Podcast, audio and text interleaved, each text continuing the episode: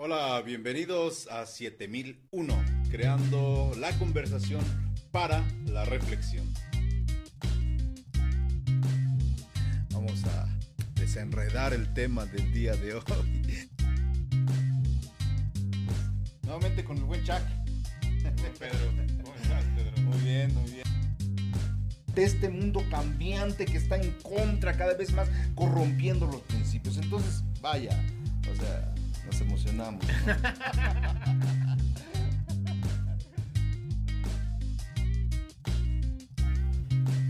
Amén, he dicho, bueno.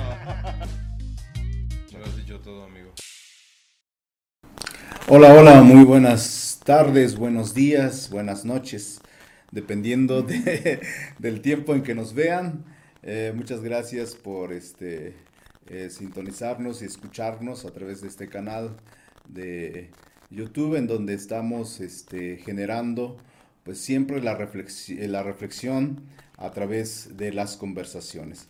Eh, hoy eh, queremos dar seguimiento a una, a una charla muy interesante que de hecho hace poco tiempo pues lo habíamos este, iniciado, pero por cuestiones pues así de agenda, ya saben que siempre la agenda se interpone en nuestras actividades y si no damos prioridad si no nos esforzamos pues no podemos retomar aquellas, aquellas cosas que pues están ahí pendientes. Bueno, pues hoy es el caso de que retomamos una conversación muy interesante, muy este, eh, necesaria también, yo lo llamaría así, eh, para lo que es hoy en día.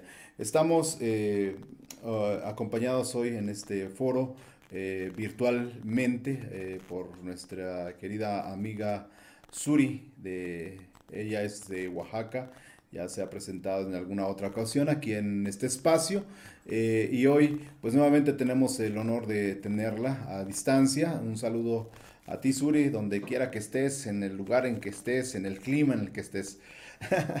¿Cómo estás? Muchas, gra- muchas gracias, bien, muy bien. Este, me da mucho gusto igual que podamos retomar esto. Eh, como dices, las cuestiones de agenda siempre se interponen. Si no este, tratamos de ajustarlas, pues yo creo que nos llega el próximo año. Entonces. Sí, y falta poco, ¿no? Sí, falta ya bien poco. No, sí, sí. Eh, eh, tenemos eh, un tema muy interesante. eh, he comentado que también es muy necesario. Eh, hoy es, eh, hoy es el tiempo no solamente de, de, señalar o de eh, decirlo en repetidas ocasiones de esto, sino también de actuar. Hoy es el tiempo de hacer algo. Creo, si, si me lo permite, Suri, quisiera como dar un panorama de, de lo que ha sido nuestra conversación anterior respecto a estructuras que eh, nosotros hemos visto eh, que han sido funcionales en un tiempo, quizá eh, en un tiempo anterior, en otras circunstancias, en otros contextos. y algunas de ellas empezaron igual con vicios, igual se empezaron a viciar desde temprano. Y al paso del tiempo llegaron estas estructuras a institucionalizarse, a verse como parte doctrinal dentro de las iglesias y por ende dentro de la doctrina misma bíblica. Y eso es lo que esta conversación eh, ha girado en torno a ello, señalando que esos puntos en donde nosotros eh, confundimos una estructura con una ah, con la doctrina que nos da la palabra es ahí en donde debemos nosotros de ser cautelosos eh, para poder eh, diferenciar y creo que no solamente la palabra tiene que ser eh, con la cautela sino también mucho tiene que ver con la guía del Espíritu Santo para que podamos distinguir esto. Entonces, eh, ¿qué, qué, qué, qué podemos construir sobre lo que ya hemos hablado de esto? Bueno, pues este, cuéntanos un poco de tu experiencia. Me gustaría escuchar tu experiencia desde tu entorno, desde tu contexto. Eh, ¿cómo, ¿Cómo surge eh, a lo mejor este, esta inconformidad? Porque eh, puede ser una inconformidad a lo mejor no justificada, pero muchas veces esta inconformidad surge de que pues conocemos la palabra y en algunas ocasiones tenemos que decirlo aquí también con, con nuestra audiencia, que muchas veces esta inconformidad surge y de repente eh, nos pueden ver como alterados o nos pueden ver como eh, diciendo, critica, haciendo duras críticas, fuertes críticas que, que, muchos interpretan, no, pues es que tú no estás como eh, este, haciéndolo de la manera adecuada, pero muchas veces esto es inevitable. Cuéntame de tu experiencia, por favor, dentro del contexto en el que tú estás. Bueno, este, parte de toda mi conformidad y, de toda esta cuestión creo que tiene que ver que pues desde pequeña eh, la, la, cuestión de las injusticias, de que la ley, eh, no hablando humanamente, no se aplicara de manera correcta, eh, era algo que a mí me pesaba y me creaba mucha inconformidad. Entonces, pues yo me estaba preparando para estudiar Derecho, pero dentro de eso creo que Dios tiene siempre planes. Yo siempre le decía a Dios, o sea, dame chance de hacer mi vida, o sea, yo no quiero servir eh, ni estar en todo este ámbito de, de iglesia eh, ni de ministerio, porque precisamente yo crecí eh, rodeada de, de iglesias, de personas que, que, se llaman personas cristianas. Pude ver muchas situaciones ahí, sobre todo de legalismo, que creo que es lo que está más arraigado en, en el estado de, de Oaxaca este, y yo creo que en todo México, muchísimo legalismo. Yo digo gracias y, le debemos muchísimo a las iglesias eh, pentecostés, que ellas son las que ingresaron más eh, a los lugares recónditos para llevar eh, la palabra y el mensaje del Evangelio. Y gracias a, a esta denominación, pues hay muchos, muchas iglesias y hay mucha gente que ha escuchado el mensaje del Evangelio en muchas poblaciones aledañas eh, y que están algo retiradas de la, de la ciudad. Pero eh, también sabemos lo que esto conlleva, o sea, eh, esas iglesias tienen o ponen una carga muy fuerte en cuanto al legalismo, o sea, cómo debes, muchas leyes, ¿no? muchas muchas normas, desde cómo debes de, de vestirte, que sí, que no, haciéndote creer, o sea, llegas al punto de creer que, que tu salvación está basada por tus obras, por lo que tú puedas hacer. Entonces yo por mucho tiempo creí que yo iba a ser salva por mis obras. Entonces, eh, ¿sabes todo el peso que eso eh, significa en una persona? O sea, el hecho de tener que hacer tantas cosas por ganar la salvación, como que la salvación era algo, algo que tenía que claro. ganar. Permíteme, Entonces, permíteme interrumpirte ahí, eh, toca, has tocado un punto muy importante. ¿Por qué piensas que comienza una fuerte enseñanza a partir de cierto tiempo de estas iglesias a enfocarse en cuestiones muy, muy, este, muy secundarias al tema de la doctrina, de la palabra misma del Señor. ¿Por qué piensas o, o, cuál es tu experiencia de acuerdo a lo que tú observaste? Eh, ¿por, ¿por, qué se comienza a hacer un énfasis especial en eso? Debe haber una razón. No, no, creo que haya surgido así de la nada. Yo pienso que debe haber una razón y enseguida te comparto también una perspectiva que yo tengo. Pues mira, algo que yo he notado es que de principio lo que se quiere es generar claramente una diferencia entre las personas cristianas y las no cristianas. Ok, ok. Las que sí van a la iglesia y las que no. Entonces, eh, en un principio inicia como eso, es que nos tenemos que distinguir. Diferenciar. sí, diferenciar uh -huh. en que nos vestimos diferente, claro. actuamos diferente, ya no hacemos lo mismo, pero esa distinción o, o ese, eh, ese querer hacer una diferencia entre que yo ahora ya soy una diferente persona y que estoy tratando de ser una mejor persona, llega al punto de imponer la carga de que ahora esa, esa diferencia es la que me va a hacer ganar la salvación. O sea, claro. y, y, es algo muy, este, muy común.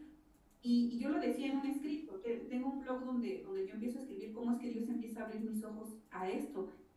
No es que uno no lea la palabra, no es que uno, eh, pues, no pase tiempo en la palabra, ¿no? sino que las interpretaciones se empiezan a hacer de acuerdo a cómo eh, los líderes te vienen enseñando. O sea, ya no hay como que obligación de cuestionar. O sea, no nos han enseñado a cuestionar, a analizar, a decir, bueno, sí está bien que me lo están compartiendo desde un púlpito, me lo están compartiendo desde aquí, pero mi obligación y que, que ellos mismos, los mismos eh, líderes, te digan, sabes que tú tienes la obligación de revisar, de analizar, incluso de cuestionar si lo que yo te estoy exponiendo es correcto. Entonces nosotros nos ponemos como unos lentes, ¿no? Eh, de acuerdo a la visión, de acuerdo a la perspectiva del dirigente, o sea, y entonces empezamos a ver a través de esos lentes, de la perspectiva de ellos. Y no agarramos esos lentes eh, que deberían de ayudarnos a cuestionar. Entonces nos vamos volviendo tan religiosos y vamos repitiendo precisamente todo este tipo de enseñanzas que nos dan sin cuestionarnos, sin empezar a analizar. Entonces eh, yo pienso que ahí eh, empieza el problema más grande. A raíz de todas esas imposiciones, de todo ese legalismo, de toda esa norma, empiezan a surgir y se detonan muchísimas cosas eh, que más adelante eh, estaremos eh, compartiendo. Sí, y, por ejemplo lo que tú has mencionado de la necesidad de diferenciarse, de distinguirse, creo que de, de, raíz, de principio, es, es, importante esta distinción porque, porque hay una diferencia, o sea, hay una diferencia clara que también la misma palabra este, lo, lo, lo, lo hace notar eh, respecto a quienes creen y quienes no creen. Me refiero a que hay una diferencia de cambio de vida, de un cambio de pensamiento, cambio de paradigmas, cambio interior, un, cambio que verdaderamente aporta. Sin embargo, en este afán de mostrar el cambio, eh, se ha predicado mucho el tema de exteriorizarlo de exteriorizarlo y, cuando lo exteriorizamos comenzamos eh, en un principio bien, quizá, pero después eh, empieza a tomar cuestiones mucho más autoritarias, institucionales, incluso dogmáticas, ¿no? En, e, este tema de la exteriorización, de, de, que yo me debo de diferenciar como cristiano de los demás que no creen. Entonces llega el punto en donde comienza incluso a ser ya una condicional para la salvación, eh, para la santidad, una condicional para que eh, a ti te, te den eh, participación dentro de. Y, creo que tenemos no estamos por no, no, estamos abogando también por porque haya como un, un, libertinaje en ese sentido, sino que haya un equilibrio, ¿no? Pero tienes mucha razón que hoy en día eh, esto está muy presente, esta situación está muy presente en muchas iglesias eh, evangélicas, ¿no? Eh, yo, yo, quiero compartirte, te decía, quería compartirte mi perspectiva al respecto. yo también me hice un cuestionamiento, ¿por qué será que eh, las iglesias ponen mucho énfasis en esto. Yo llegué a la conclusión después de pensar y después de razonar y ver algunos patrones, vi que es una cuestión de que no pudieron profundizar eh, en, las, en las escrituras, en el estudio de las escrituras. Muchos de ellos eh, no tenían mucho conocimiento, mucho acceso a poder entender bien las escrituras. Y hoy en día eh, eh, he este, añadido algo más al respecto. Eh, aparte de lo que es la carencia de un estudio profundo de las escrituras, también se olvidó, se fue olvidando mucho la dependencia del Espíritu, que es quien nos guía al estudio de la palabra y nos guía a toda verdad. Creo que hasta hoy en día en donde yo estoy eh, he, notado esto y tienes mucha razón en, ese sentido de que pues eh, hay mucho legalismo ya dentro de la iglesia, por eso estamos eh, titulando este, este, esta conversación como dirigiéndonos hacia una reforma de las estructuras eclesiales. Y considerando, poniendo este tema a la mesa, que a muchos definitivamente que les caerá fuerte y más a lo mejor conociendo un poco el trasfondo de, de, quienes estamos hablando, porque pertenecemos, hemos, hemos pertenecido a iglesias, conocemos amigos, conocemos cercanos que pues eh, son gente que está dentro de estos círculos. ¿Cómo es tu caso? Sí, claro. Ah, eh, mira, antes que eso me, me gustaría igual añadir que precisamente este legalismo es el que ha provocado tantas divisiones. Si tú te das cuenta dentro de la línea eh, pentecostés, es donde más divisiones surgen. ¿Por qué? Precisamente por esta cuestión de, eh, mira, em, mi denominación es mejor porque tenemos más reglas, cumplimos más cosas.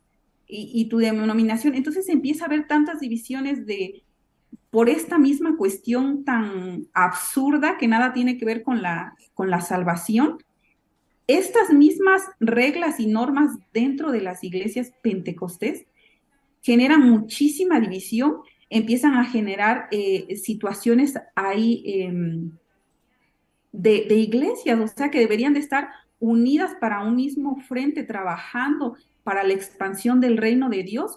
Vemos que sí, cada vez hay más iglesias, pero hay menos impacto dentro de la sociedad. O sea, son las mismas personas, los mismos congregantes que algo ya, no les parece, que piensan que a lo mejor ellos pueden mejorar esas reglas, van, eh, forman otro grupo, esos de otros grupos dicen, no, nosotros somos mejores, y hay tanta división y hay tanta, eh, tanto enfrentamiento y tanta pelea dentro de los mismos, eh, pues llamados así cristianos, ¿no? Entonces, pienso que se está perdiendo muchísimo tiempo valioso y muchos recursos en estar enfocados en, en cuestiones tan secundarias que, que son como el exterior y se está dejando de tener un impacto. O sea, porque yo precisamente eso analizaba con, con un amigo apenas eh, la semana pasada.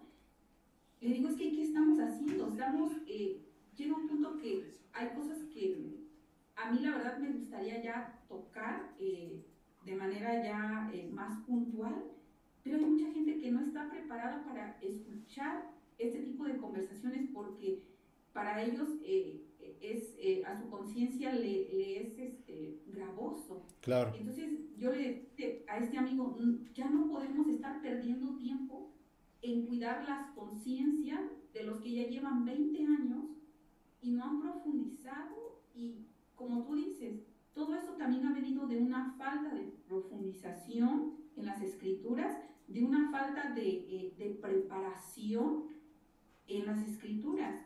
Y era entendible en el siglo pasado porque no había internet, eh, no había tanta información como la tenemos hoy y que hoy creo que gracias a, a, la pandemia igual, o sea, se disparó todo esto, o sea, de que hay tanta información eh, y tantos recursos que se están poniendo para eh, el estudio de la palabra, tantos elementos gratuitos que si uno se mete en internet, uno puede claramente empezar sus propios estudios, pero somos la generación que tenemos más información, pero a veces no somos capaces también de filtrarlos, ¿no? Para, para saber qué información sí tomo, para, para ver qué, qué tipo de, preparación es la que yo elijo, la que yo escojo dentro de un mundo de información.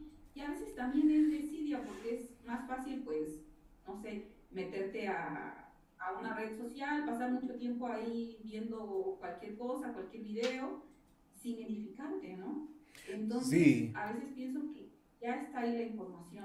Ahora nosotros tenemos que tomar esa decisión de, en lugar de eh, malgastar ese tiempo viendo videos, viendo información que, que, no me beneficia, que no me edifica, mejor ocupar la información que sí puedo, o sea, que sí está a mi alcance, para edificarme, para profundizar y para poder eh, hacer, hacerme cuestionamientos y, luego ir a la Claro, fíjate que eh, hace poco también tenía esta inquietud, ¿no? ¿Por, ¿Por, qué estando en la era de la información eh, hay tanta desinformación, hay tanta falta de formación?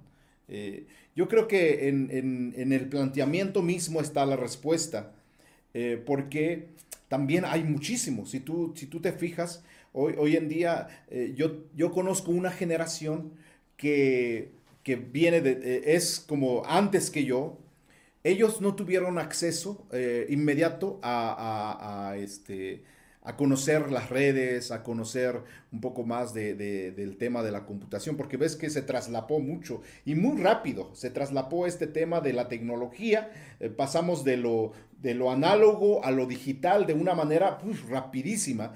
Y mucha gente de la generación mm, eh, de atrás de mí, que soy del cuarto piso, digamos de los del quinto piso, eh, bueno, los que ya me entienden de esta forma, hablo de los 40, los que tienen 50 años, eh, ellos no entraron tan rápido en este tema de las redes, en conocer un poco, porque ellos cuando, cuando vieron esto, ellos se bloquearon, dijeron, no, eso es del diablo, pum, pues, no, no, no entro, no voy, no, no, no me interesa. Y no, y no, y no, y criticaban mucho a quienes sí estaban ahí. Hoy en día eso, ya, eso, fíjate, no sé si te ha pasado también en tu contexto, pero eso ya ha sido como abierto, ya, ya han bajado las manos y dijeron, ahora sí, y, se, y, de repente eh, yo los veo como, no sé si te ha tocado estar en rancho, en donde eh, están este, encerradas las ovejitas.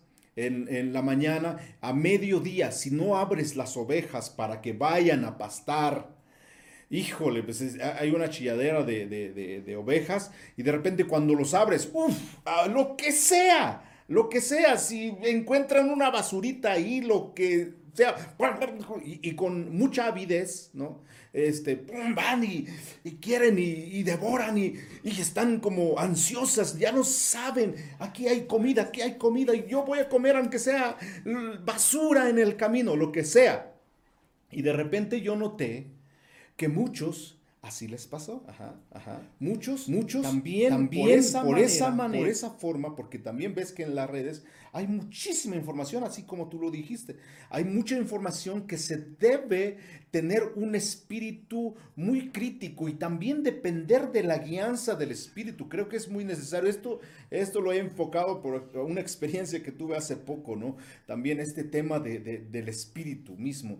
Eh, y, yo he visto que mucha gente empezó a, comer lo que sea. y se hizo peor el asunto. ¿Por qué? Porque empezaron a seguir eh, este, eh, canales, eh, personas que comenzaron a, beber la leche de ellos. esa leche que de repente, si ya estaban dañados con el legalismo, y ahora tomando de ese tipo de, enseñanzas aquí, allá y acullá, pues empezaron a hacerse peor. ¿Por qué? Porque empezaron como a, ser como los niños que, no conocen su juguete, ¿no? Y de repente se dañan con eso mismo. Y hoy, hasta hoy en día, yo veo Incluso yo, yo, tengo mucho respeto, fíjate que eh, yo tengo mucho respeto para muchos eh, eh, de los que nos han precedido, que son maestros de la palabra y todo. Pero aún así, fíjate que yo, soy muy cauto, muy cauto en, esto, porque aún incluso aquellos quienes todavía pueden, podemos decir que tienen ese, esa esa forma buena de comunicar el Evangelio, muchas veces al referirse a otros, yo veo como una competencia de poderes. Mm, Ajá. Yo veo como, eh, eh, es que yo, y mira aquel, y, yo saco un video para desprestigiar a aquel, y mira que, y a veces yo, yo, yo me quedo, sí, sí tiene razón este, pero la forma y la manera en cómo lo dice, para muchos de los estos, eh, estas personas, eh, nuestros hermanos quienes están siendo como apenas eh, inducidos en este campo, muchas veces se dejan guiar, empiezan a crear rencor o espíritu de amargura dentro de ellos y comienzan a, a, a seguir cierta persona porque, ah, pues es que él habla la palabra, pero bien fuerte. Y son como tipo masoquistas, ¿no? O sea, tipo masoquistas que les gusta que, les estén diciendo, pero muy feo, ¿no? Y de repente cuando, cuando este, critican ahí en esas redes a alguien más, lo aplauden de una manera que como si, si yo notara que... Eh, eso es tan necesario y definitivamente yo he ido aprendiendo. Creo que todos cometemos errores dentro de esto, pero de verdad, eh, este espacio es como un espacio en donde buscamos mucho más eh, conciliar y, buscamos que el Señor nos hable, que el Señor genere eh, la conversación, pero a partir de ahí la reflexión, para que podamos trabajar en amor. Tú sabes que Corintios habla mucho de los dones que están siendo ejercidos, pero sin amor, ¿no? Y por eso Pablo, Pablo dice, por favor, procuren todos, pero el amor, no se olviden del amor, que eso es importantísimo. Si tú tengas el mejor don espectacular, pero no tienes amor, de nada sirves. Entonces, ahí también el Señor me ha estado llamando. No creas que no, he sido tentado también a, ser cruel y a empezar a tirar y, y creo que algunas veces lo he hecho. Pero pido al Señor perdón por ello. Pero fíjate, eh, para nuevamente retomar el punto en donde tú te quedaste, eh, yo creo que es muy importante también mencionar que eh, aunque estamos en la época de la información, también es necesario advertir que no por ello estamos garantizados de que podemos ser formados con tanta información, porque a tanta información también hay tanta confusión a la par. Entonces, eso es muy importante, eh, creo que advertir en este momento. ¿Y, qué es la respuesta? ¿Cuál es la solución? Bueno, pues nuevamente, miremos al faro, la palabra, que es muy importante la palabra. Como hace un momento yo te remitía a Corintios, ¿no? Te remitía el tema del amor y creo que es muy precioso. Yo, yo estoy en algún grupo de hermenéutica y de así, de esos grupos que se crean en Facebook y a veces veo planteamientos a veces muy, muy chistosos, a veces muy serios, a veces un poco de risa. Y, a veces me he puesto a discutir con algunos, algunos de los usuarios. Ves que cuando no nos vemos las caras, es fácil empezar a decir y, a decir. Pero lo que me ha gustado de esto, fíjate que con muchos de ellos hemos terminado como, eh, Dios te bendiga, qué bueno que podemos compartir estas, porque de repente no estoy tan de acuerdo con él, la verdad. ¿ah? De repente no estoy tan de acuerdo con él y, no, no, no, este, no, no compartimos la misma idea. Entonces, este, eh, he, estado como creando polémica. No, no me he desgastado porque tampoco es mi intención, pero en algunos casos me ha gustado ver que también hay personas que están buscando, están buscando generar esto, pero para un buen fin. Y eso es muy, muy, muy bueno. Ahora, yo quiero que tú me platiques un poco ¿Qué, ¿qué, es lo que tú propondrías? ¿no? nosotros no estamos como en un lugar como así, como wow, en donde podamos decir y ostentar de que estamos, ostentamos un puesto de autoridad, pero sí estamos viendo el, el escenario y creo que también a partir de ver el, ver el escenario, también tenemos algunas propuestas, tenemos algunos consejos, tenemos eh, de parte de Dios palabra que ofrecer para estos tiempos, palabra que ofrecer para los líderes, palabra que ofrecer para los congregantes. ¿Qué, qué, propondrías? ¿Qué, ¿Qué, dirías a una persona que hoy en día está en esta, en esta confusión, en este tema tan, eh, pues tan muy, eh, presente en todos los lugares en donde dirijamos nuestra vista?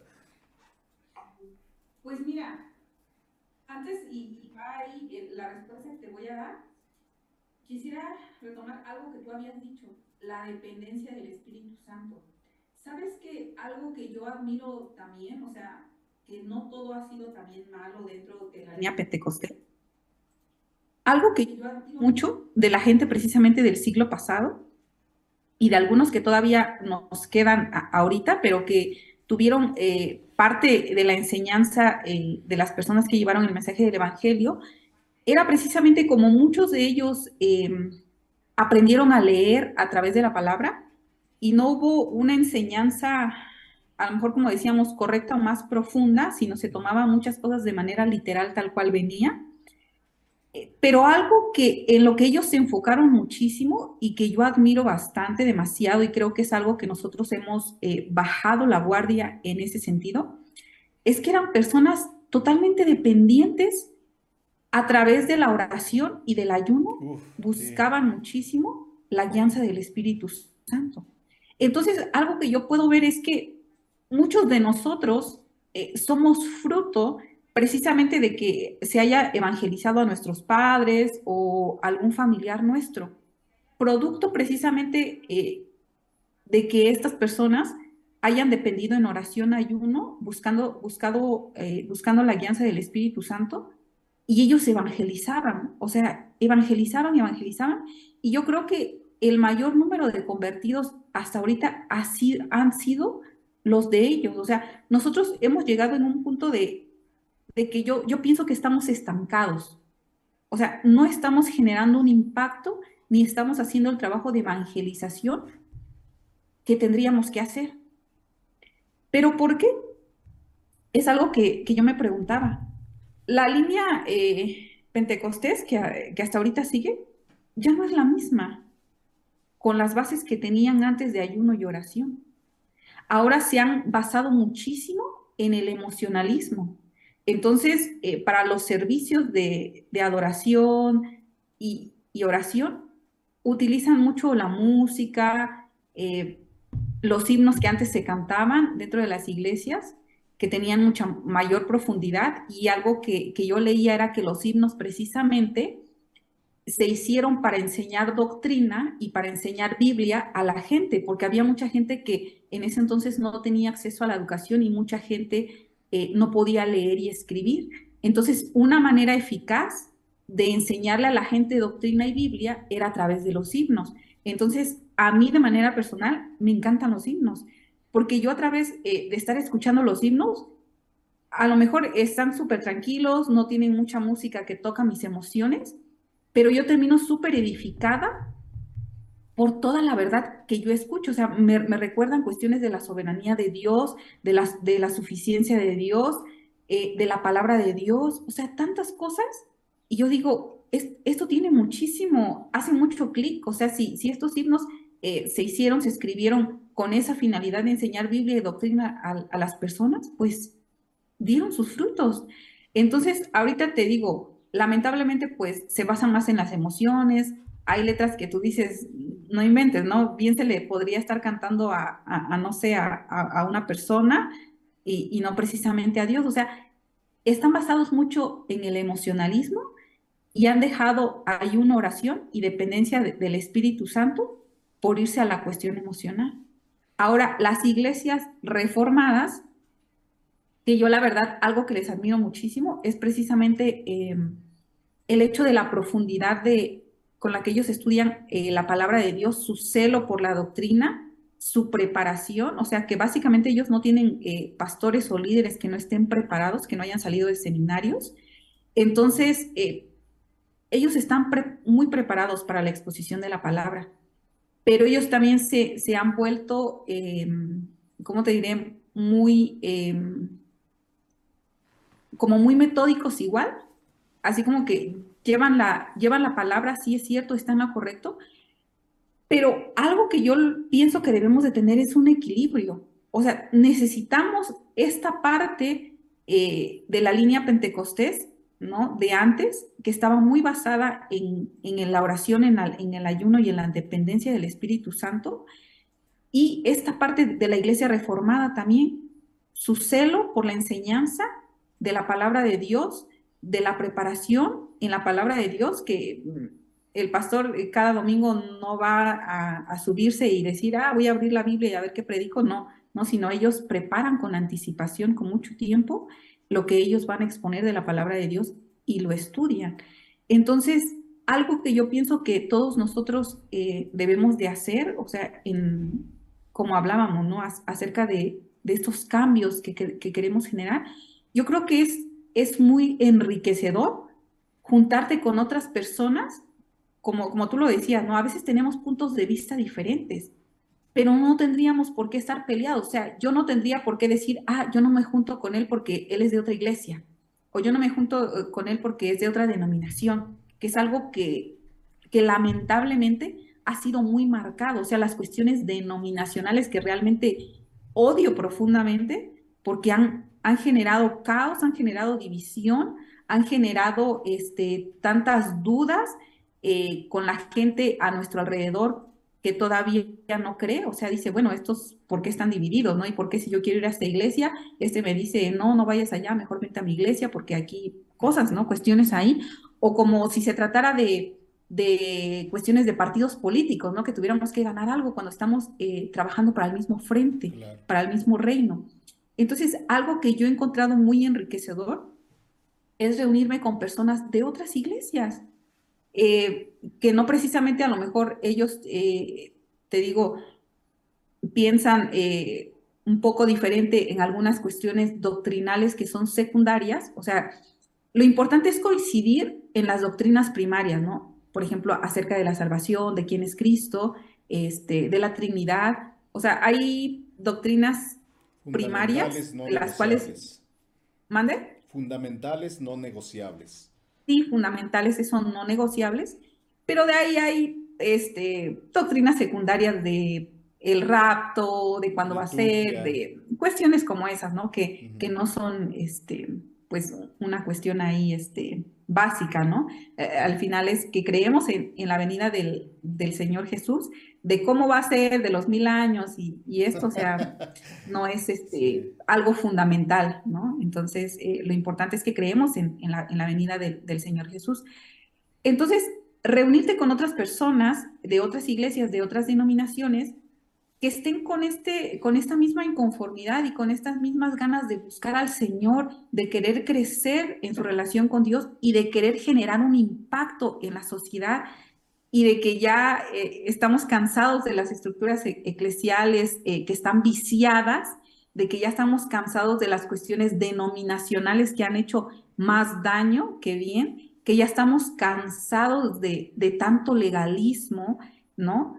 Y, de tantas imposiciones de cargas que, que como el, el, Señor les decía a los fariseos, ¿no? Ni ustedes pueden, pueden llevar, no ponen cargas y cargas y cargas y ni siquiera las pueden llevar.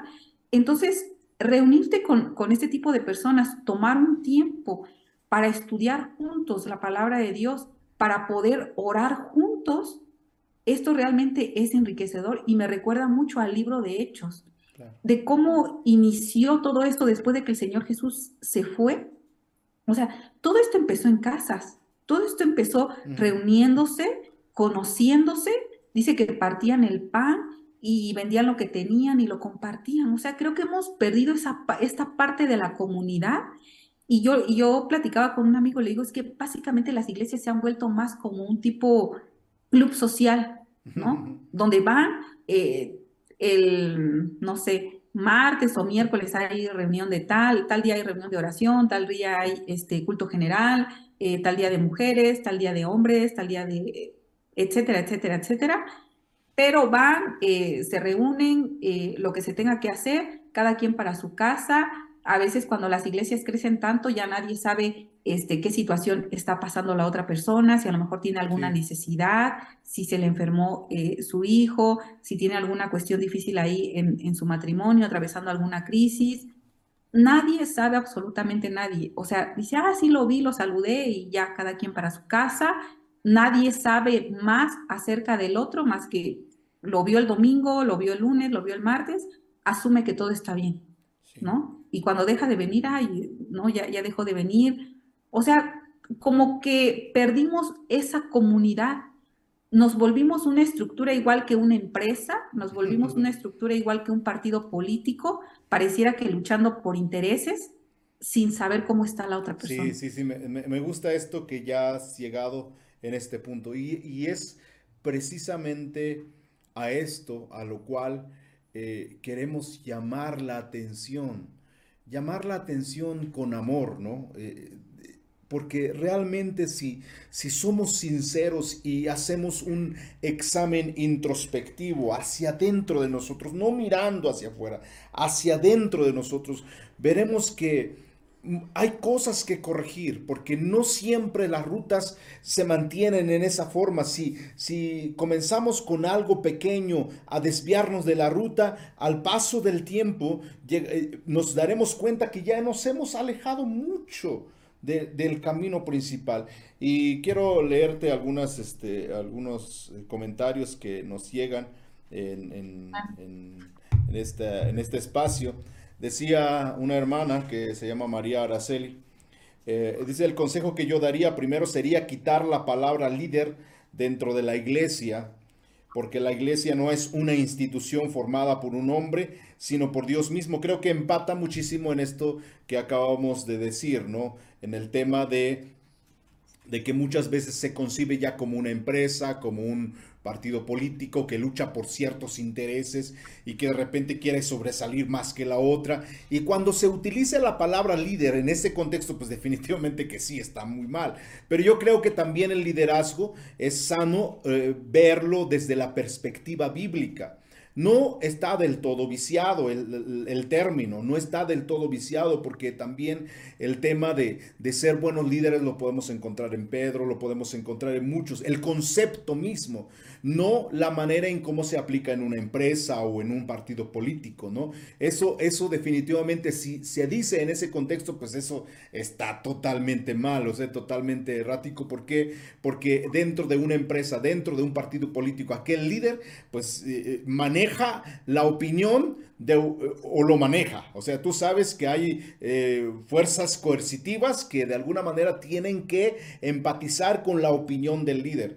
Fíjate que en, dentro del cristianismo es eh, algo diferente, aunque debiera ser mucho más como estricto. El Señor nos guía a toda verdad. El Señor nos da esta dirección a través de su espíritu, este discernimiento. Y es ahí donde entra eh, de una forma muy contundente la obra que puede hacer el Espíritu Santo en nosotros, ¿no? Para reconocer también a los pastores, a los que nos dirigen, a los que presiden, dice la palabra. Bien, eh, yo, yo, quiero también tomar un poco este tema que has resaltado de estos dos grupos, eh, la iglesia pentecostal y las iglesias reformadas. ¿Qué tal parece que hay una eterna discusión de quién tiene lo bueno y quién tiene lo malo, ¿no? Y, en algunas veces el Señor mismo nos ha llevado a un punto de convergencia, en donde, como tú dices, es sano, es eh, de mucha bendición poder como empezar a reunirnos, orar y estar juntos en armonía, aún sabiendo que tenemos algunas diferencias pequeñas, diferencias que no, no comprometen a la fe, ¿no? Eso es muy bueno, pero sin embargo, eh, eh, estas diferencias sí lo están presentes. Hoy en día creo que también coincido precisamente en lo que tú has notado. Eh, las iglesias pentecostales le han dado un énfasis en el tema de los dones, en el tema del mover del Espíritu, del bautismo del Espíritu, la dependencia del Espíritu, la oración, el ayuno y todo ello. Sin embargo, fíjate que hace algunos, eh, algunos eh, tiempos atrás, eh, cuando nosotros todavía estábamos pequeños, pues escuchábamos de milagros, escuchamos de cosas que sucedían, sanidades, y créeme que mucho de la iglesia que hoy está de pie fue gracias a ello, gracias a que ellos fueron testigos presenciales del poder de Dios. Eso creo que es infinitamente, eh, pues, de dar gracias a Dios, de dar gracias a Dios por ese mover. Hoy en día, como tú lo mencionas, eh, puede ser que esto se haya viciado y en algunas partes, ¿por qué no? Debemos de aceptarlo.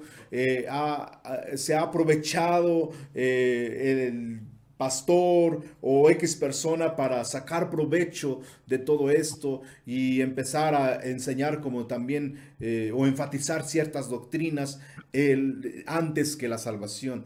Esto, esto es muy cierto. Sin embargo, yo también comparto de que hoy en día aún eh, permanece un remanente fiel al Señor mismo, a Jesús, al Espíritu Santo, al Padre que está proclamando esto mismo, que está eh, haciendo hincapié, que está haciendo un llamado fuerte y poderoso para que volvamos nuevamente a oír la voz de Dios.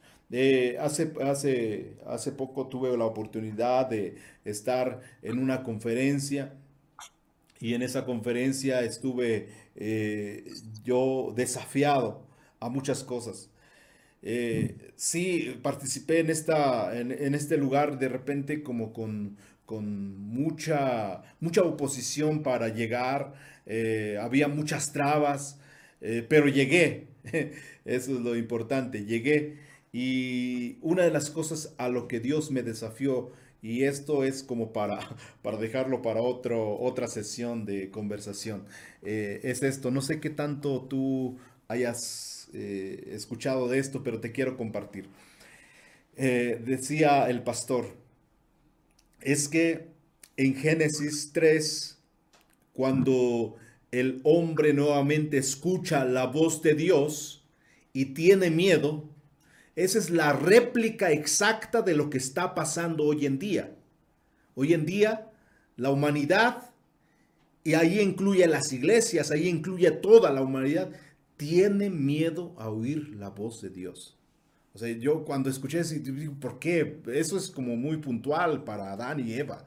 Pero ¿por qué es una réplica exacta de lo que hoy está pasando hoy en día? Bueno, es que la voz de Dios es una voz viva.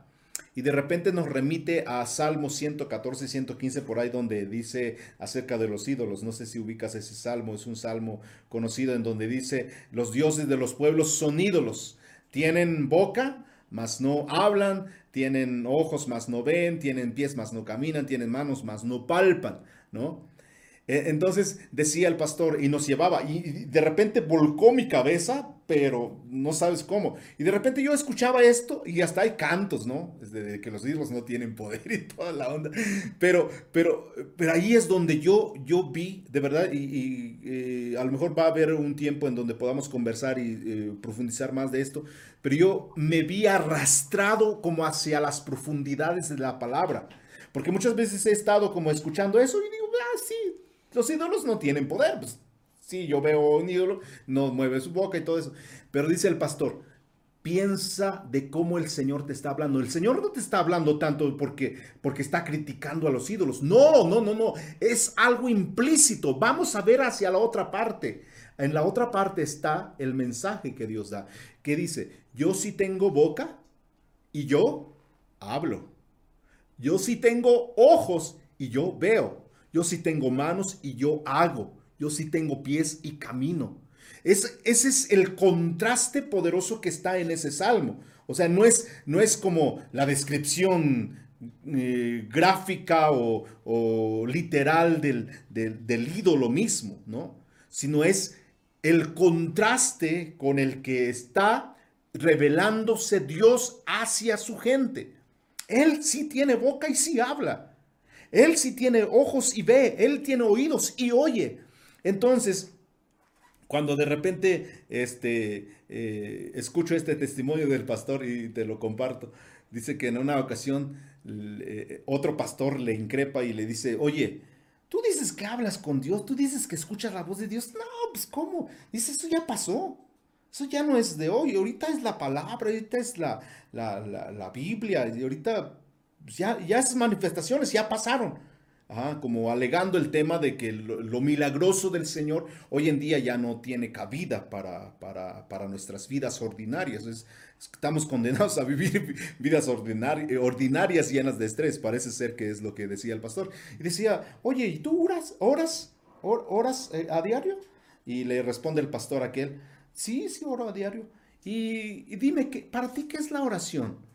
Dice, pues es hablar con Dios. Y parece ser que la respuesta fue correcta, ¿no? la oración es hablar con Dios. Y le dice el pastor, le dice, pues yo no me imagino que en una relación solamente esté hable y hable y hable y hable una sola persona. En una relación tiene que hablar uno y tiene que responder el otro. Tiene que haber un intercambio, tiene que haber una conversación. Entonces, no culpes a Dios de mudo cuando tú eres el sordo. Y ahí, ¡pum!, me, me, vuelca, ¿no? Este, el tema. Y digo, ah, sí, cierto, o sea, muchas veces nosotros estamos tan acostumbrados y decimos que nuestra vida ordinaria es así y ya esa es la manera en cómo debemos de vivir y así, punto. Pero cuando nos volvemos nuevamente a ese tema de escuchar la voz de Dios, comienza ahí la guianza del Espíritu. La, voz de Dios no es más que la guianza del Espíritu que encontramos como doctrina también fundamental del Nuevo Testamento.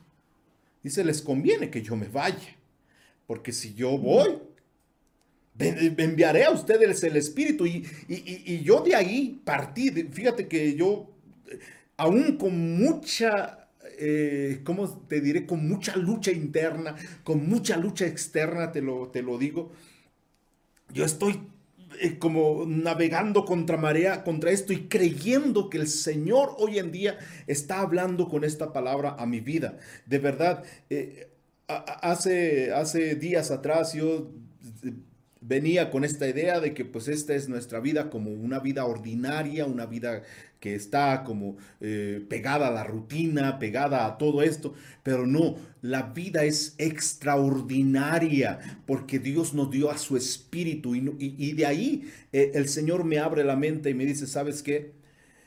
El cristianismo hoy en día es un cristianismo teórico, un cristianismo racional, un cristianismo así. Por eso mucha gente tiene miedo a percibir la voz del Señor a través de la palabra, a través de la vivencia diaria. Y pensamos que Dios se manifiesta solamente en el, culto de la reunión o solamente en el estudio de la palabra, cuando es en cada cosa que te pasa, donde quiera que vas. A mí me, me vuela mucho la cabeza esto, te digo, es una experiencia muy, muy reciente que he tenido eh, con el Señor. Yo digo que no es emocionalismo en absoluto, porque eh, les he contado a mis, a, mis, a mis amigos, a mis hermanos, a la gente. Es como cuando tú estás en, eh, en la presencia del Señor y te miras a ti y te miras tal y cual eres, desnudo así, y, te miras y dices, no, esto no, esto no, pa, esto, ya, basta, ya, quita tu mirada encima de mí porque ya no aguanto, ya, ya, ya, y, no queda más que tirarte al piso y decir, papá, ya, estoy convencido totalmente que tú eres el soberano, grande, altísimo, bueno, digno, precioso, y yo no soy más que un miserable que por tu sola gracia me has puesto donde me has puesto. Ah, y, yo todavía lo siento. Y, te quiero decir, eh, Suri, eh, que, ha habido luchas, de verdad, ha habido luchas tremendas. Y, creo que como, como cristianos entendemos esto, que que cuando el Señor se manifiesta también hay una oposición fuerte de tu misma carne, y no solamente de tu misma carne, sino también del entorno espiritual, ¿no? En el que estás, porque es un entorno espiritual. Ahí el pastor eh, decía que el Señor bendiga su vida. Decía es que ustedes, hermanos, están viviendo solamente con lo que ven sus ojos y no aprenden a ver cómo Dios está mirando. Chequen y vean a Elías o a Eliseo ahí diciéndole a Dios, ábrele sus ojos a este mi criado, por favor. Ábrele para que vea lo que hay en el ambiente espiritual.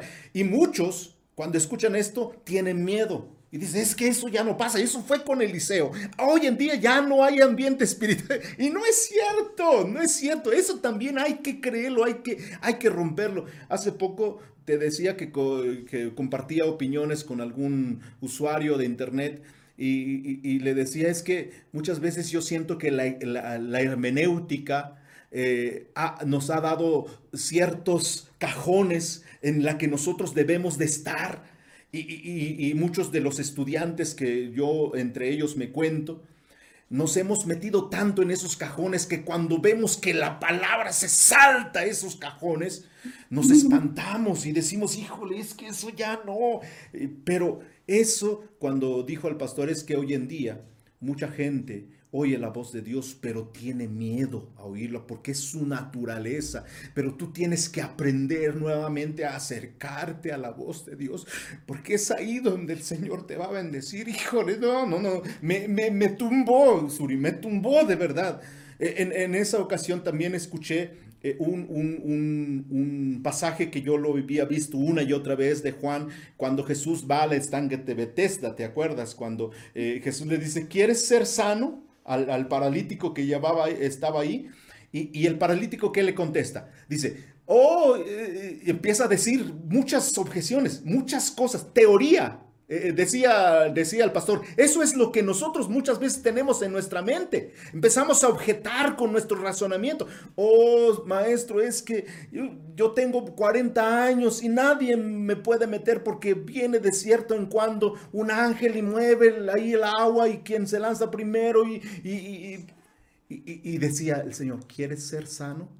Ahí estaba la voz, ahí estaba al lado la voz que tenía el poder para levantarlo, para sanarlo y no le escuchaba. Y hay otro pasaje que nos remite también este pastor, que muchas veces eh, yo, yo, también eh, eh, he tenido la, como esa inquietud de conocer un poco más, pero ahí el Señor me ilumina y me dice, y me confirma lo que ya estaba dentro de mi mente. ¿Te acuerdas que, que también Jesús le hace una observación? Ustedes escudriñan las escrituras porque piensan que ahí hay vida eterna. Eh, eh, hay, palabras más, palabras menos, pero en, la versión Reina Valera tiene como otra, otra versión. Eh, escudriñar las sagradas escrituras porque os parece que en ellas hay vida eterna, algo así. Pero decía, eso no es como un halago, eso es un reproche. Eso es un reproche. Y, sí, o sea, si, vamos a la exégesis misma del, texto, vamos a ver que eso eh, tiene ese, sentido de reproche. Ustedes están estudiando la palabra porque piensan que ahí hay vida eterna, pero dice, pero las escrituras, esos dan testimonio de mí. Ustedes no se dan cuenta, están queriendo encontrar la vida eterna y yo estoy aquí, hecho carne frente de ustedes y no se dan cuenta. Eh, les reprochó la forma tan eh, cegada de parte de ellos de no poder ver al pan de vida ahí parado enfrente de ellos, ¿no? Cuando ellos querían verlo en la letra, en la letra, en la letra, en la letra, de tal modo que, como ya, ya lo hemos dicho, eh, lo, han hecho trizas, le han hecho legalismo, lo han, lo han adornado, cuando no ven que Él ahí está parado. Y hoy en día su presencia a través del Espíritu está aquí, ¿no? Y eso es lo, tremendo. Para mí, eh, yo, yo, eh, yo escuchaba del pastor que decía, es que yo perseguía esto, yo, yo quería de parte del Señor eh, eh, eh, el que Él me bautizara, yo quería tener una experiencia con el Señor. Y dice, de ahí me volví adicto, dice. y, de repente yo, ahorita en estos días, digo, es que yo no lo quiero dejar tampoco, yo, yo no quiero dejar esto que sentí en la presencia de Dios. le comentaba hace poco a alguien que estábamos hablando aquí, yo, yo comprendía cómo es Isaías, cómo dijo Isaías. Híjole, cuando, cuando yo leo Isaías y dice, oh, ay de mí, soy hombre muerto. Ya. Yo también le pedí al Señor, ya, ya, ya, ya, ya quita tu mirada de mí porque no, no lo aguanto, no lo aguanto, no, no, es como, híjole. Y ahí es donde yo nuevamente dije, esto es lo que yo quiero del Evangelio. Esto es lo que yo quiero vivir. Esto es lo que yo quiero compartir también, ¿no? No letra, no teoría, sino el poder de la presencia del Señor, el Espíritu Santo. Y, algo con lo que quiero cerrar para, para que podamos ir eh, viendo nuestras conclusiones es que escuchaba de este hermano y, híjole, es que al principio, yo voy a testificar de esto, cuando yo lo vi, cuando yo lo vi, dije, ah, este, este es un fanfarrón.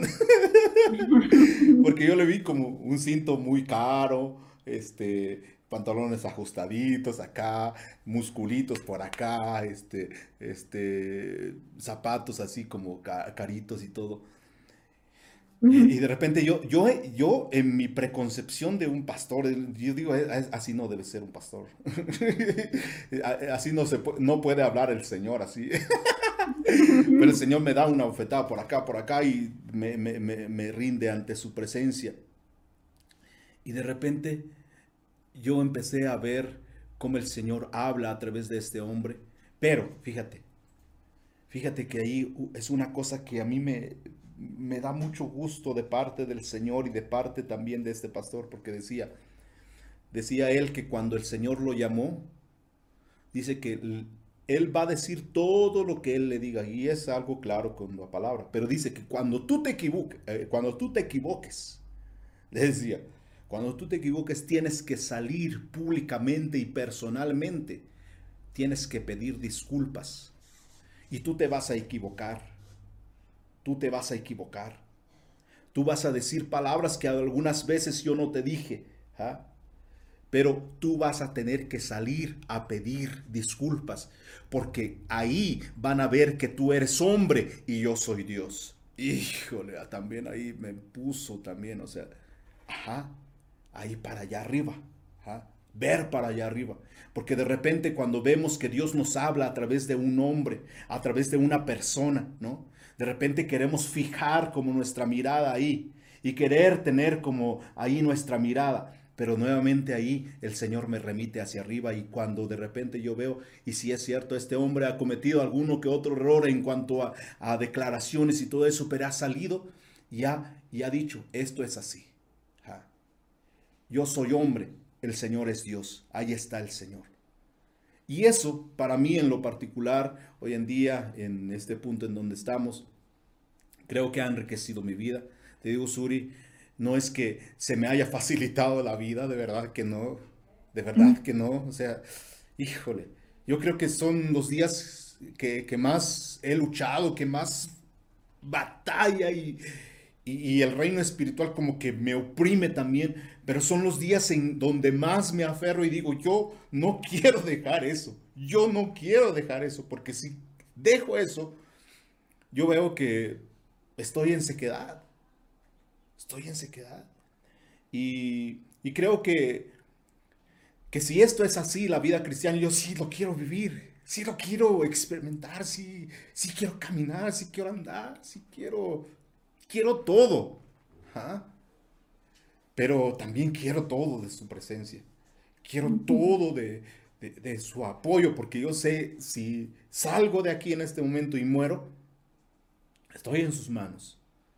Mi vida tiene, tiene razón de ser. Pero si estoy lejos de su presencia, pues no. No, no, no, quiero estarlo así. No quiero.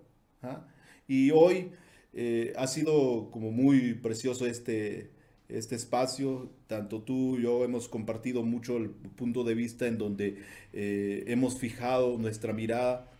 Pero a mí me gustaría eh, como ir cerrando este espacio y escuchar de ti cómo el Señor te ha hablado en estos días, aún a pesar de este entorno complicado, en donde debiéramos como encontrar pastos verdes y remansos apacibles, ¿no? Eh, eh, aguas tranquilas, y de repente no hay.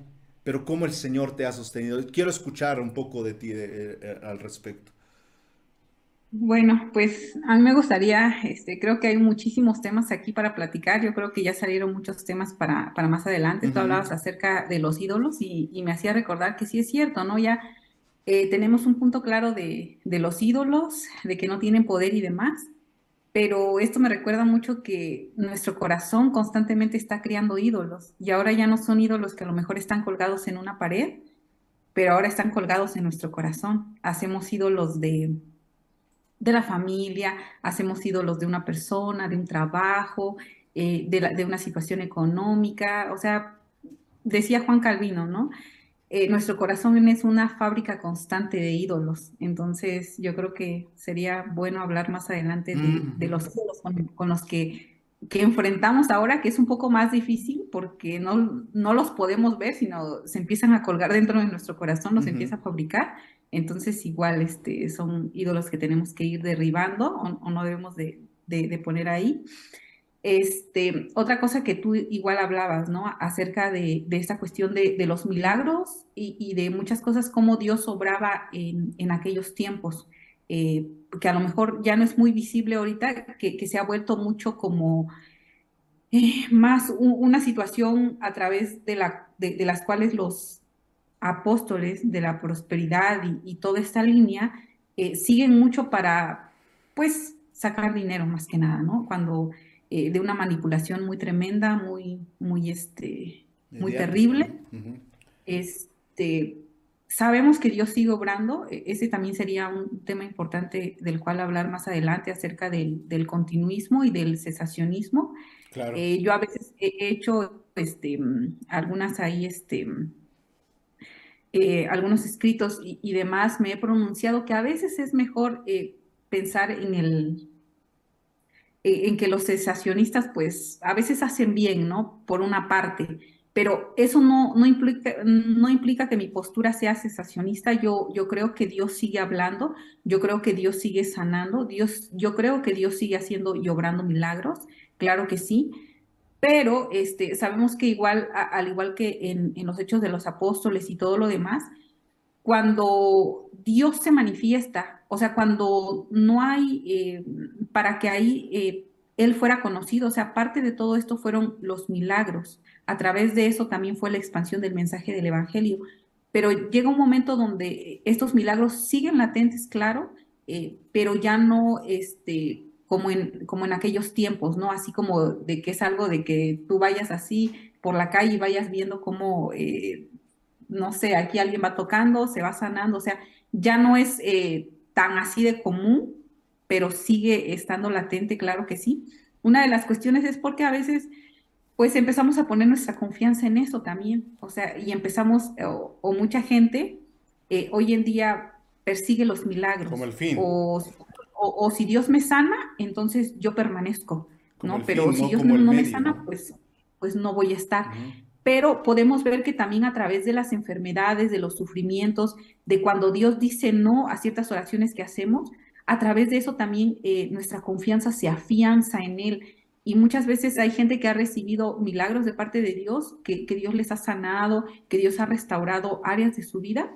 Y al poco tiempo, pues se olvidan, porque somos eh, realmente igual que el pueblo de Israel, tendemos con mucha facilidad a olvidar lo bueno que Dios puede hacer por nosotros, que cuando viene una situación adversa es más fácil que lo abandonemos, a que permanezcamos por todo lo bueno que Él ha, que ha hecho con nosotros. Entonces, igual creo que ese es un tema eh, del cual hablar más adelante, los milagros de Dios, como sí están latentes, claro que sí, por supuesto, pero nuestra confianza o nuestra fe o, nuestro amor y nuestro, nuestra fidelidad a Dios no debe estar basado en lo que Dios eh, pueda hacer por mí, ¿no? Porque lo más importante que Él podía hacer, eh, que yo nunca iba a poder ganar, eh, Él ya lo hizo en la cruz del Calvario. Entonces, este, eso es también un, un tema bastante importante. Y la verdad, amigo, qué gusto me da escuchar todo esto que, que tú dices. Creo que a lo largo de, de los años, después de, de, habernos conocido, ambos hemos experimentado muchas situaciones muy fuertes, eh, pruebas, procesos, pero creo que eso Dios no nos ha dejado. O sea, Dios en su infinito amor, en su infinita misericordia, nos ha mantenido, aunque, como tú decías, muchas veces eh, caemos delante de su presencia y decimos, Señor, o sea, no soy nada, o sea, ¿qué viste en mí? O, como tú decías, soy hombre muerto, o sea, el estar delante de la presencia de Dios, de, su santidad, te hace ver cuán pecador eres, o sea, te, desnuda completamente y, y no te sientes merecedor del amor de Dios de tantas cosas que aparte de, su salvación, había un, hombre que, eh, que, dice que a mí me sorprende mucho, tenía un vaso de agua y un bolillo seco, un pan seco. Y dice que él daba gracias a, gracias a Dios y decías, Dios, o sea, aparte de que ya me diste a tu hijo Jesús, aparte de eso todavía me das un vaso de agua y, y un, y un, este, y un pan o sea, esto es demasiado, o sea, y, te das cuenta del agradecimiento cuando uno a veces diría, ay, o sea, solo agua y solo un pan seco. O sea. Entonces, yo la verdad a estos hombres eh, les admiro mucho, eh, que son los puritanos, o sea, su vida de devoción y de amor a Dios. Y creo que, eh, como tú decías, de qué forma Dios me ha avivado, me ha mantenido. De verdad que yo solamente puedo decir gracias Dios por tu misericordia, por tu amor, porque aun cuando eh, todo alrededor está, eh, que, yo de repente veo y digo, ah, ¿no? Para que se pueda hacer un cambio en todas estas estructuras que están viciadas, eh, de tanto legalismo, de tanta religiosidad, de tanta división, de tantas cargas, de, de tantas eh, eh, denominaciones, de tantas cuestiones que pareciera que estamos trabajando para, para un partido político o para una empresa. Entonces, a veces de repente sí, yo digo, Señor, o sea, pues ya, ¿no? Ya creo que no se va a poder hacer nada, este, de que somos tan poquitos los que como que queremos hacer algo, pero ahí Dios me recuerda que, que no es que seamos nosotros, sino que es Él el que mantiene su obra y la viva en medio de los tiempos. O sea, es Él, es su obra.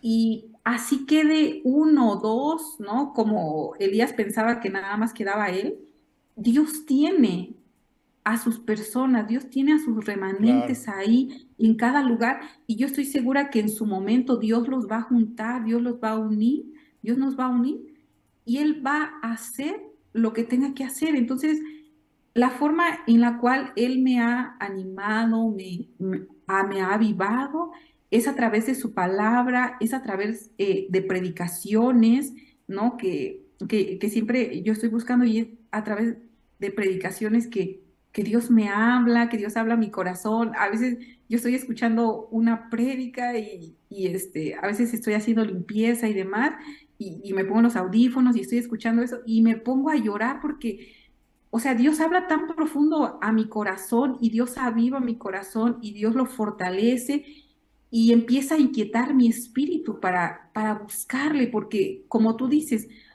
o sea, me encanta estudiar, me encanta este, documentarme, pero yo no quiero como simplemente la, o sea, eh, lo teórico, ¿no? O sea, la palabra de Dios eh, sabemos que es viva, eficaz y tiene poder, ¿no? Pero toda esta cuestión intelectual de la cual hablábamos, ¿no?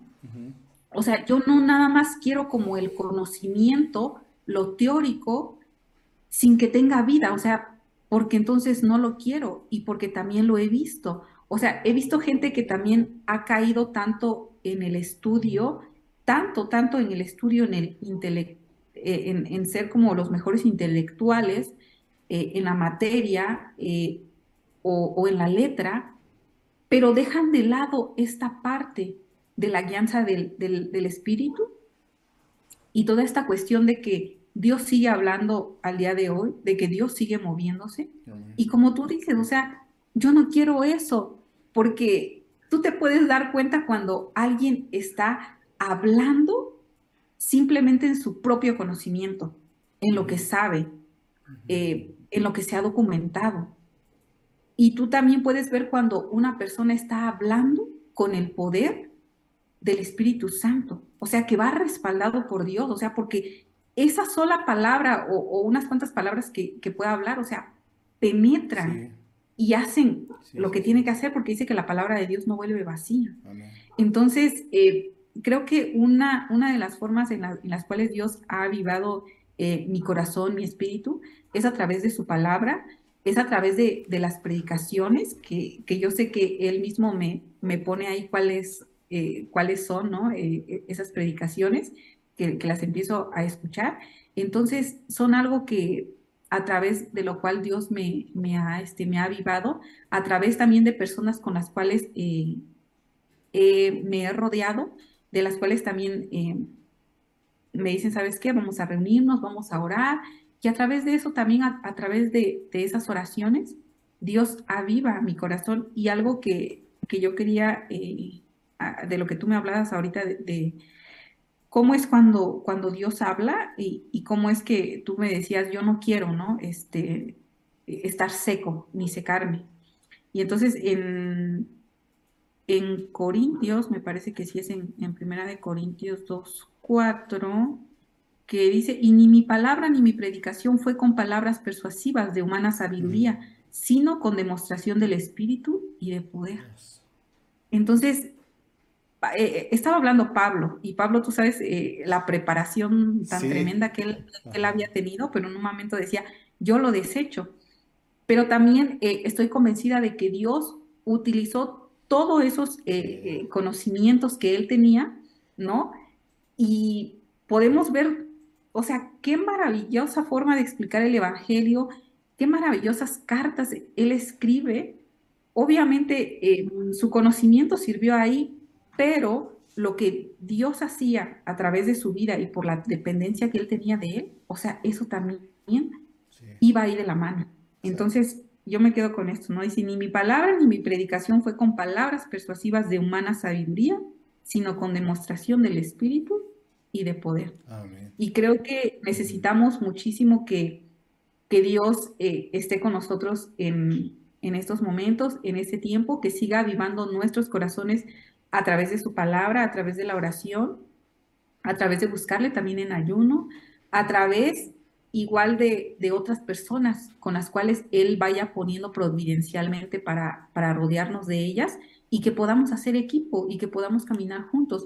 Como yo te decía, este, es bueno empezar a reunirse con en dónde podemos empezar a tener incidencia y dónde podemos empezar a generar equipos este, para empezar a, a hacer algo en el mundo espiritual, ¿no? De primera, pues con nuestra familia, con nuestros amigos, empezar a, tomar un tiempo, ¿sabes qué? Nos podemos reunir miércoles, viernes, domingo en la tarde, no sé, reunámonos.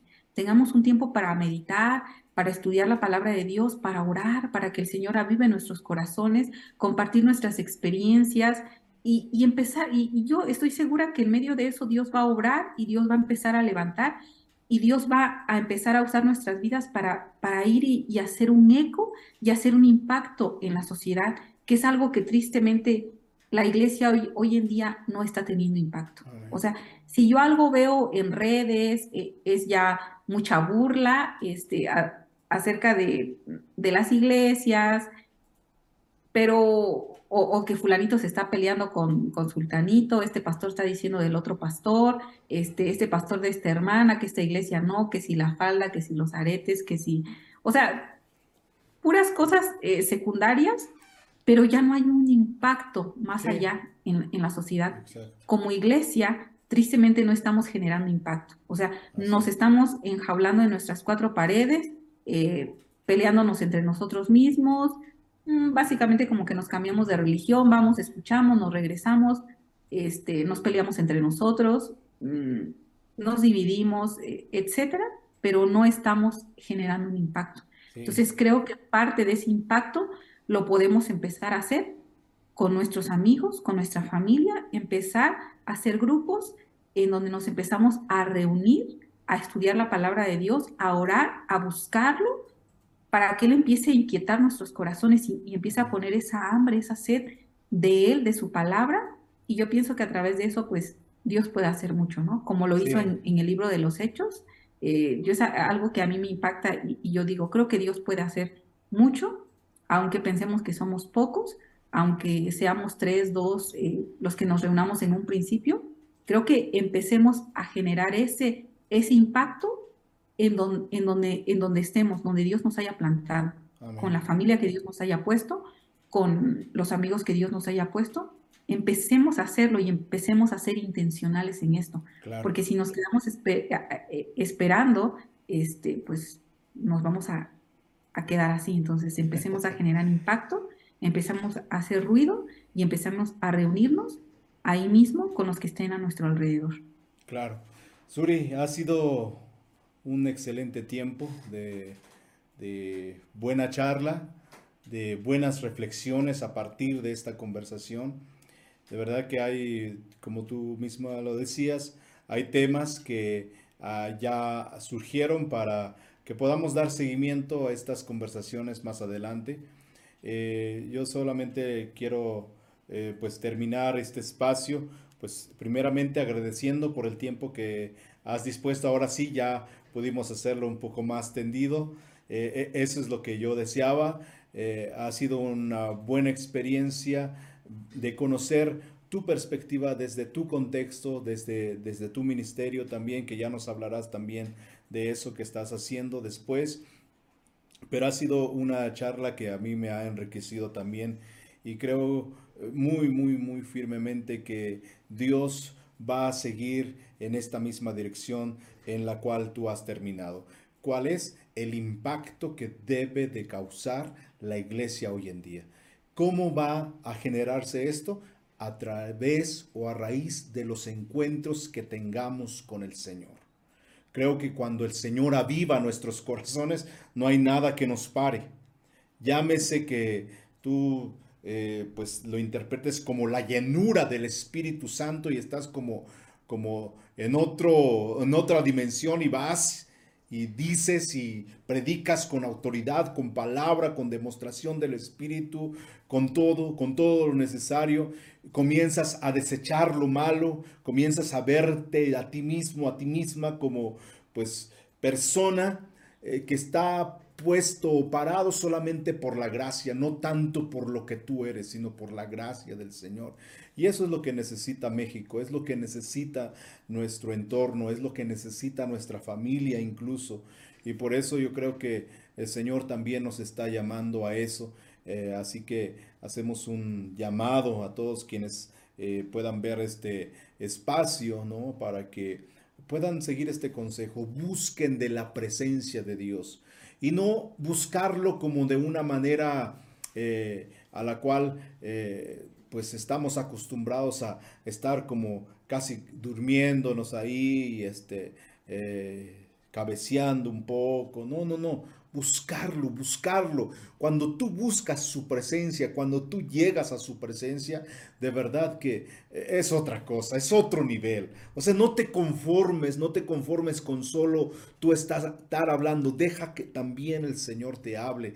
Deja que el Señor te hable frescamente porque sus misericordias, todo aquello es nuevo cada mañana. Cada día es una oportunidad para oír la voz de Dios. Creo que lo interpreto así también como el maná que caía en el desierto diariamente, no caía de cada ocho días, no caía cada quince días, diariamente. Y se debía de recoger una porción para cada integrante de la familia. Se debía de compartir. No se podía acumular porque se echaba a perder. Y así mismo, no te conformes con lo que ya el Señor te ha hablado este día. Busca más de la presencia del Señor, busca más del Señor y créeme que serás bendecido para que seas bendición a otros. Eso es el impacto que hablamos, creo. Y entonces, pues, muchas gracias, Suri, muchas gracias por compartir este espacio. No sé si quisieras darnos unas últimas palabras y pues ya vamos cerrando el tiempo. Sí, pues mira, rápidamente nada más, este, y no es comercial. Este es un libro que también ha sido de mucha bendición para mí. Este, se llama Gozo Inefable, el bautismo y los dones del Espíritu Santo por Marty Lloyd Jones. Entonces, eh, esta es eh, la primera vez que eh, yo empecé a leer sobre alguien que conocía tanto las iglesias pentecostés, de corte pentecostés, como las iglesias reformadas. Y entonces, él habla precisamente de esto, de un equilibrio, ¿no? que debemos tener un equilibrio, o sea, las iglesias reformadas deberían de, de buscar también la compañía de, de, los eh, de la iglesia, los de la iglesia reformada, la compañía de, los de la iglesia pentecostés y los de la iglesia pentecostés, de la iglesia reformada, y que pudiese haber un, equilibrio y ambos eh, pudieran eh, caminar, ¿no?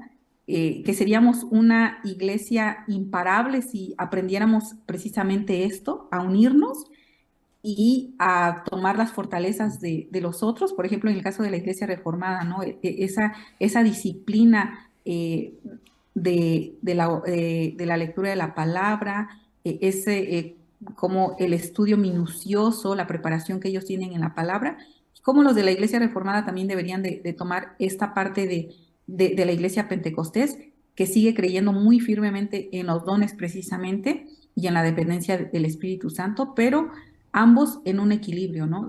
Entonces, este libro igual ha sido de, mucha bendición para mi vida y ahorita eh, igual estaba, eh, estoy empezando a leer este que apenas me regalaron esta semana. Se llama La espiritualidad puritana y reformada, un estudio teológico y práctico tomado de nuestra herencia puritana y reformada. Entonces, este igual este, empieza hablando precisamente, voy a leer un párrafo, dice, el doble énfasis de alimentar mente y alma es tremendamente necesario hoy en día. O sea, acá habla el doble énfasis de alimentar mente y alma es extremadamente necesario hoy en día. Por un lado, confrontamos el problema de la ortodoxia reformada seca, que tiene una enseñanza doctrinal correcta, pero carece de énfasis en una vida sentida y piadosa.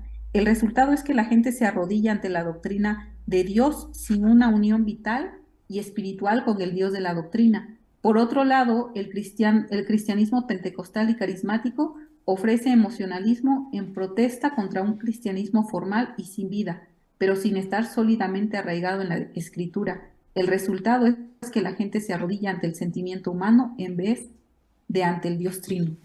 Entonces, ambos libros eh, me están... este me, habla de, ¿no? Van en ese mismo sentido, ¿no?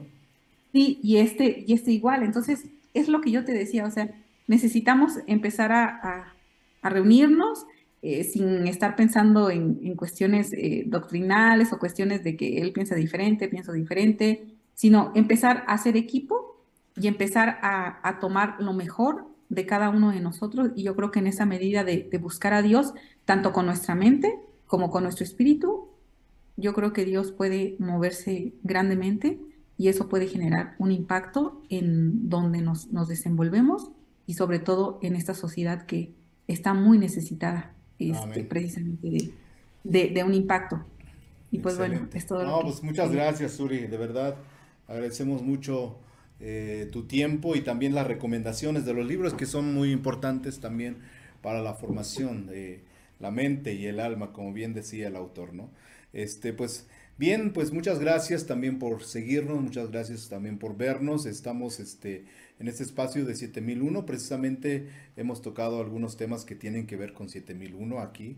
Eh, entonces vamos a seguirlos invitando a que nos sigan, a para que nos escuchen en, pues, en diferentes espacios que ya tenemos pues ya eh, bien establecidos, como lo es Spotify, ahí puedes ir escuchándonos en estas conversaciones que son muy importantes, que creo que están abonando ya la tierra, ¿para qué? Para que germine la semilla esta que tanto anhelamos ver brotar ya y, que comience a dar frutos. Es muy importante porque nuestro México, nuestro país, nosotros mismos, nuestra familia, nuestro entorno no van a cambiar si no, no, tenemos un encuentro personal con el Señor, con el Rey de Gloria, con aquel que da sentido a nuestra vida. Pues muchas gracias a todos y pues estamos viéndonos para la otra ocasión. Muchas gracias Suri, que estés muy bien y nos despedimos, un fuerte abrazo y pues estamos en contacto. Muchas gracias.